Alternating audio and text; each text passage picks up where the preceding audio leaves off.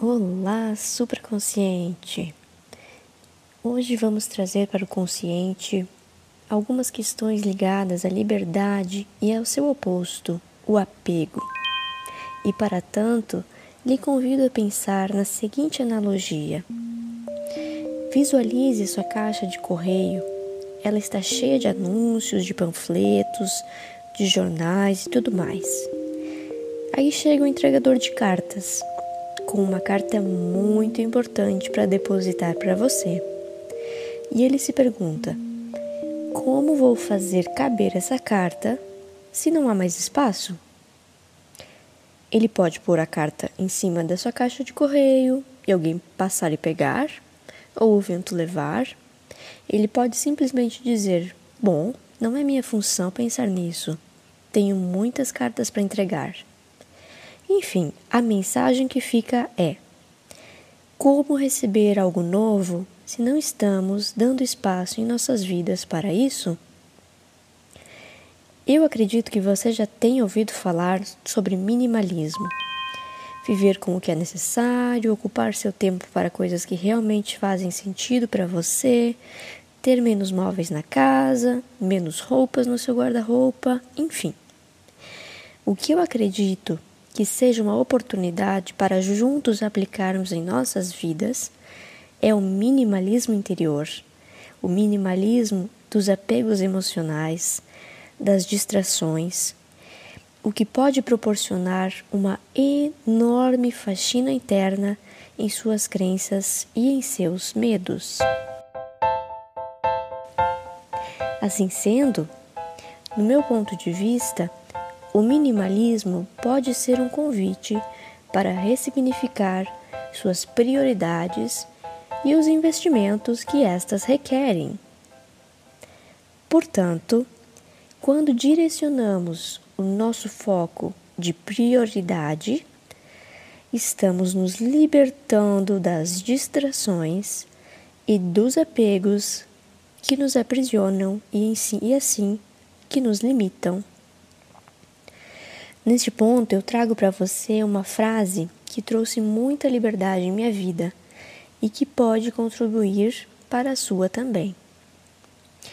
A frase é a seguinte: Por trás de todo sofrimento há um apego. E se há um apego, o medo está suprimindo o amor. E a liberdade não é possível sem o amor.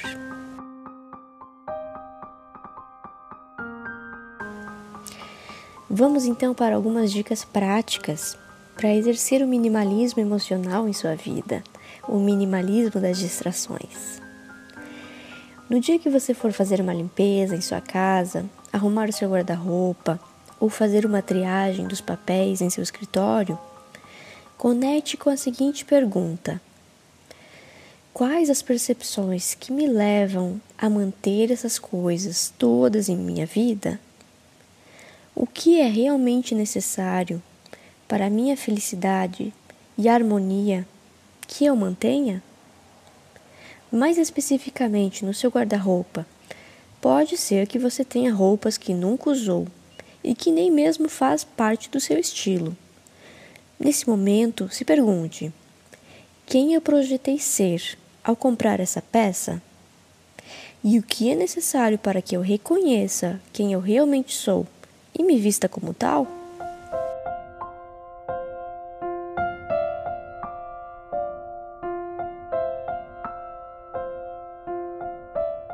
Outra dica: essa é para você que costuma usar como válvula de escape ir ao shopping e fazer muitas compras. E que quando chega em casa você se pergunta: mas para que eu comprei tanto? A minha dica é: quando estiver no momento de angústia, de ansiedade, que te leva a um momento de precisar uma, uma válvula de escape, conecte-se com bons pensamentos. Mesmo que para tanto você tenha que fingir no começo, forçar a barra para encontrar este bom pensamento.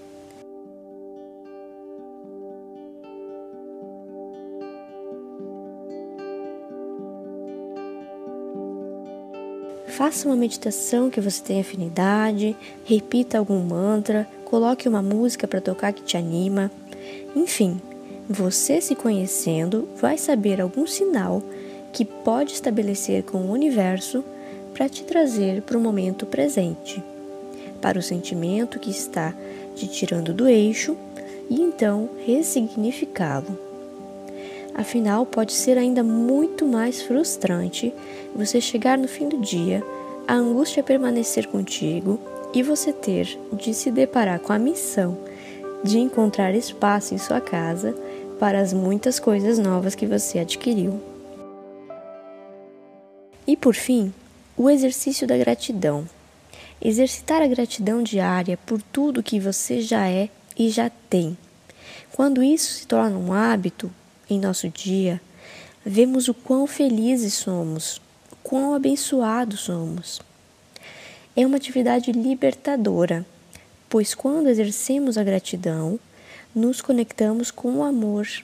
E aí não há espaço para o apego, e o medo é convidado a se retirar de sua vida.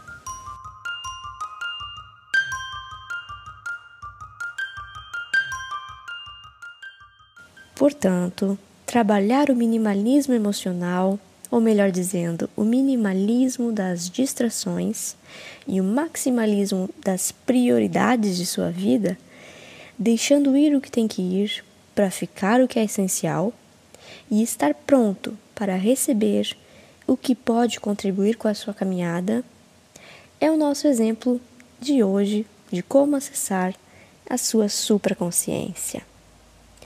Essa foi a nossa pílula dominical de consciência. E hoje deixo aqui o meu convite para aqueles que gostariam de saber mais sobre como podemos trazer doses de consciência nos nossos hábitos cotidianos, como ligados ao consumo, convido para que você venha integrar o nosso canal no Telegram, que se chama Consumo e Consciência, onde lá trago compartilhamentos de algumas dicas de como você pode trazer mais autonomia e leveza para a sua vida, bem como conhecer e, por que não divulgar, projetos e ações ligadas ao desenvolvimento sustentável.